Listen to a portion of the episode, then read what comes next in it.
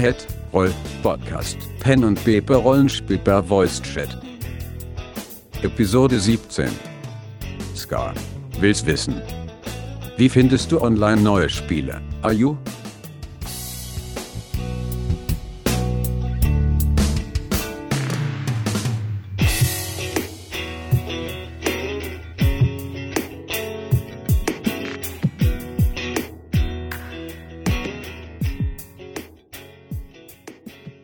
Seid gegrüßt.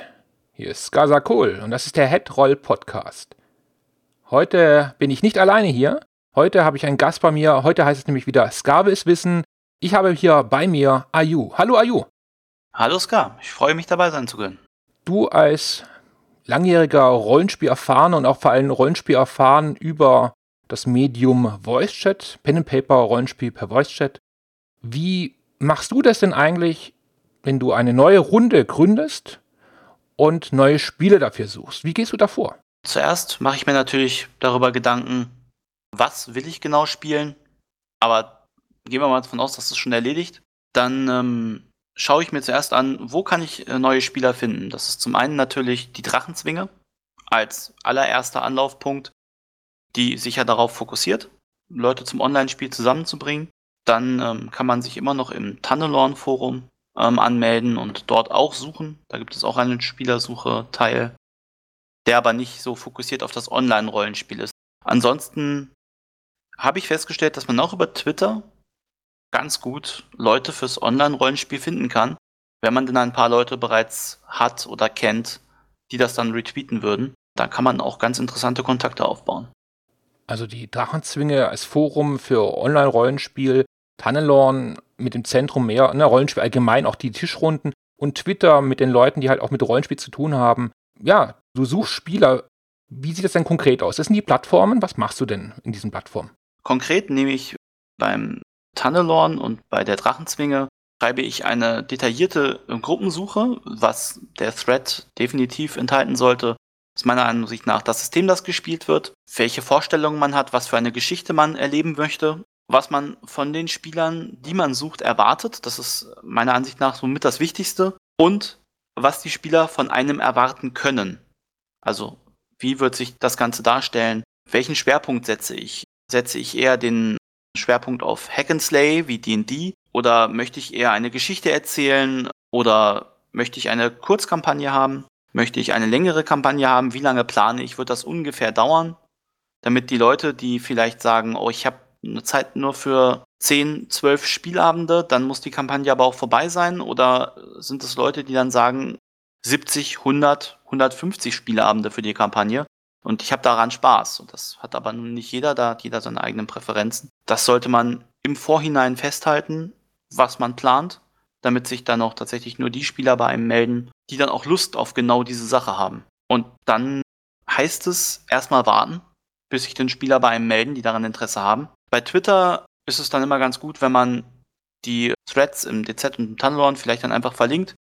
Twitter hat jetzt nicht so viel Platz, dass man die Leuten dann aber zeigen kann, was möchte man anbieten und das Ganze nochmal kurz fasst, einfach um zu erweitern, den ähm, Interessenkreis. Mhm. Und mit so einem Link dann vielleicht auf die Foren dann verweisen. Genau, richtig.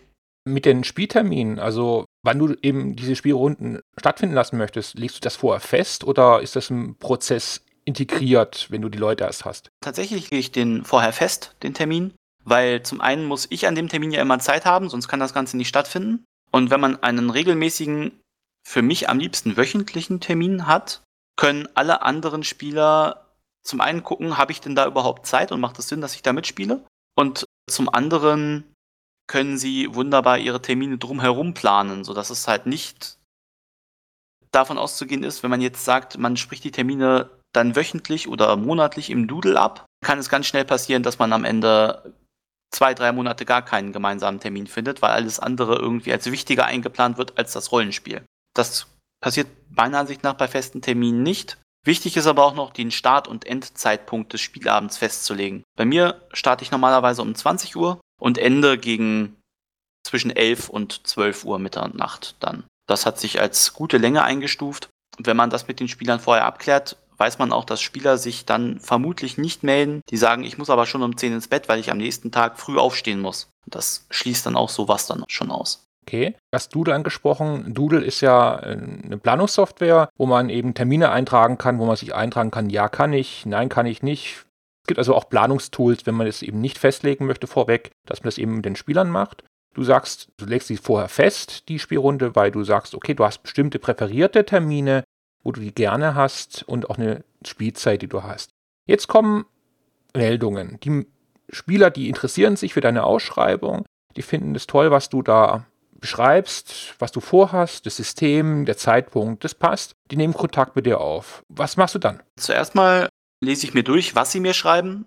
Das macht schon mal einen ersten Eindruck. Den ersten Eindruck würde ich dann aber immer gerne im Einzelgespräch nochmal festigen. Das heißt, ich mache mit jedem einen Termin aus, an dem ich mich mit ihm treffe, im Teamspeak oder auf jeder anderen Sprachsoftware, was man dann eben benutzen möchte. Da gibt es ja auch mehrere Möglichkeiten. Und unterhalte mich zumindest mal 10, 15 Minuten mit diesem über seine Vorstellungen nochmal. Lass ihn auch Fragen stellen, falls irgendetwas für ihn noch nicht klar geworden ist. Schaue, welche Charaktere der Spieler vielleicht schon eventuell im Kopf hat, was er sich vorstellt, wie er das, was er erleben möchte, etc. pp. Und gleiche das mit meinen Erwartungen an den Spieler, aber auch dem, was ich ihm bieten kann, ab. Und daraus lässt sich dann schon ein ziemlich gutes Bild, passt das oder passt das nicht entwickeln. Zusätzlich kommt dann natürlich die menschliche Komponente dazu, was man in diesen 10, 15 Minuten zwar eigentlich nicht so hundertprozentig mitnimmt, aber hier entscheidet dann der erste Eindruck. Kann ich mit dem Spieler mir vorstellen, eine längere Kampagne zu spielen oder nicht? Für One-Shots ist dieser letzte Punkt dann wiederum nicht ganz so wichtig. Wenn man sagt, man spielt nur einen Spieler miteinander, dann kann man sicherlich auch da ein Auge mehr zudrücken. Aber für längere Sachen sollte dann die Chemie schon stimmen. Dass man sich wohlfühlt. Ne? Wenn man auf längere Sicht eine Geschichte entwickeln möchte, geht es ja nur, wenn man sich auch entsprechend gut versteht und, und eine gemeinsame Basis hat. Ganz genau. Okay, du hast jetzt Spieler, mit denen hast du gesprochen, du hast ein gutes Gefühl, man hat vielleicht auch schon Ideen, was Charaktere angeht, Konzepte angeht. Aber es sind ja erstmal die einzelnen Leute. Wie bringst du die Gruppe dann zusammen? Im Anschluss gibt es dann normalerweise ein gemeinsames Gespräch, also einen Termin, wo die Spieler das allererste Mal mehr oder minder aufeinandertreffen. Erfahrungsgemäß mache ich das so, dass ich dann schon Spieler suche, die ähnlich ticken. Das kann man in diesem ersten Einzelgespräch eigentlich immer ganz gut festhalten. Also da ist ein bisschen Menschenkenntnis erforderlich, dass man Spieler findet, die am Ende auch miteinander funktionieren würden. Dafür sind eben diese Einzelgespräche da. Und dann lernen sich die Spieler auch erstmal kennen und im Anschluss baut man im Normalfall, habe ich festgestellt, am besten die Charaktere gemeinsam mit der Gruppe. So kann man die Charaktere schon untereinander verknüpfen, zum Teil, wenn man das möchte. Alternativ kann man aber die Charaktere auch so schön einzeln aufeinander abstimmen, dass sie sich nichts wegnehmen. Die Spieler wissen, worauf es den, den anderen ankommt. Lässt dann meistens schon von ganz alleine Dinge entstehen wie Banden unter den Charakteren, Schwester, Bruder, ähnliches alles schon gehabt. Mhm. Also richtig schöne Verknüpfung, dass ein gemeinsames Gefühl da ist, eine gemeinsame Basis, ein gemeinsamer Hintergrund. Genau, und dass die Gruppe am Ende fähigkeitentechnisch zueinander passt, um halt möglichst viele Herausforderungen überstehen zu können. Das ist, mag jetzt auf der gamistischen Ebene sein und nicht auf der erzählerischen Ebene, ist aber dann doch nicht ganz unwichtig. Ja, auch als Spielleiter, ne? Man kann ja dann entsprechende Herausforderungen dann auch reinbringen, ohne dass man jedes Mal Angst haben muss, dass die Gruppe dran zugrunde geht. Ganz genau. Okay, jetzt hast du deine Leute gefunden. Du hast es abgesprochen, die Spieler verstehen sich, die Konzepte stehen, sie sind verknüpft und die Spielrunde läuft. Ihr habt Spaß, es geht über Wochen, vielleicht sogar Monate und ja, du kennst es, ich kenne es auch. Spieler, Real Life, es gibt manchmal Sachen, die spielen da rein, so dass man die Runde vielleicht verlassen muss. Spieler, die eben die Runde dann verlassen und dann als Spielleiter oder als Gruppe hat man vielleicht das Gefühl, oh, es wäre doch schon noch gut, wenn man noch den vierten, den fünften Spieler, je nachdem wie groß man die Gruppe haben möchte, dann auch nochmal findet und ergänzt. Gerade wenn es eine Geschichte ist oder ein, Abenteuer oder eine Kampagne, die ja eben länger dauert. Wie gehst du da vor? Tatsächlich fange ich da genauso an wie vorher auch. Es gibt dann wieder eine detaillierte Ausschreibung und auch da lasse ich mich dann entsprechend informieren, wenn jemand darauf Lust hat, sich das mal angucken möchte. Nur dass hier dann das Einzelgespräch zwischen mir und dem Spieler wegfällt. Da gehe ich dann direkt dazu über, dass ich den Spieler dann einmal dazu bitte, dass er sich die Runde einmal anhört als Zuhörer, was ja über die Drachenzwinge zum Beispiel sehr gut möglich ist, indem der Spieler sich dann einfach in den Raum mit hineinbegibt, einen Abend lang zuhört und da ja schon mal einen Eindruck davon bekommt, wie ist die Gruppe, wie sind die anderen Spieler, Kann er mit den anderen Spielern? Kommt er mit der Spielpraxis klar, wie wir es aufziehen? Passt das für den Spieler alles? Spricht man nach dem Spielabend dann nochmal mit dem Spieler direkt zusammen mit der Gruppe? Kann da dann schon ausloten, passt der Spieler zur restlichen Gruppe? Hat vielleicht einer der Spieler dann ein Problem mit dem Spieler aus irgendwelchen Gründen? Vielleicht sind einige Aussagen des Spielers für einen der Mitspieler, der schon fest dabei ist, dann nicht tragbar, was den anderen dann direkt ausschließen würde? Oder passt das alles insgesamt? Und nachdem das dann mit der kompletten Gruppe und dem neuen Spieler dann gesprochen wurde, unterhält man sich am besten noch einmal gruppenintern, welche Spieler der Zuhörer denn interessant wären und welche nicht.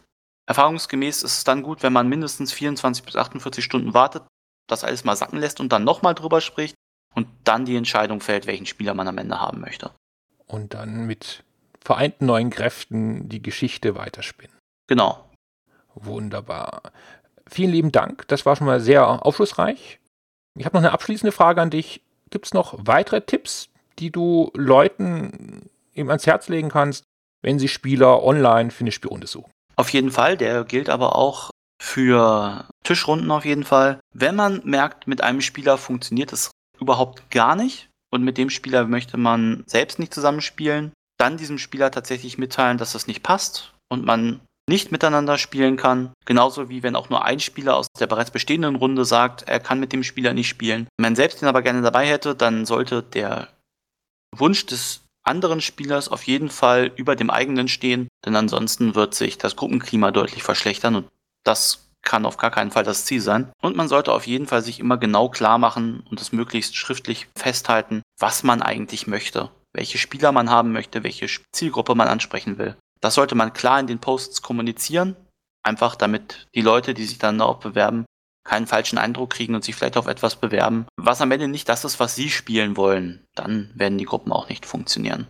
Vielen Dank.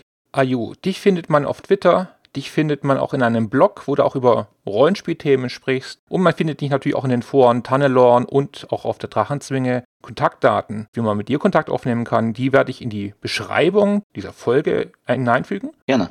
Vielen Dank erstmal an dich. Danke dir für diese Möglichkeit und hoffe, dass wir damit neue Leute ansprechen könnten, auch das Rollenspiel über Voice Chat auszuprobieren. Ja, das hoffe ich genauso und vielen Dank auch an die Zuhörer. Eine Frage noch an die Zuhörer. Wie macht ihr das denn eigentlich, wenn ihr online neue Spieler sucht? Schreibt es in die Kommentare. Ich freue mich darauf.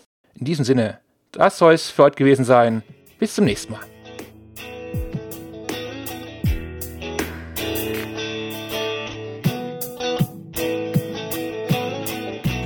Folge dem Podcast auf Twitter unter @rollpodcast. In diesem Sinne, bis zum nächsten Mal.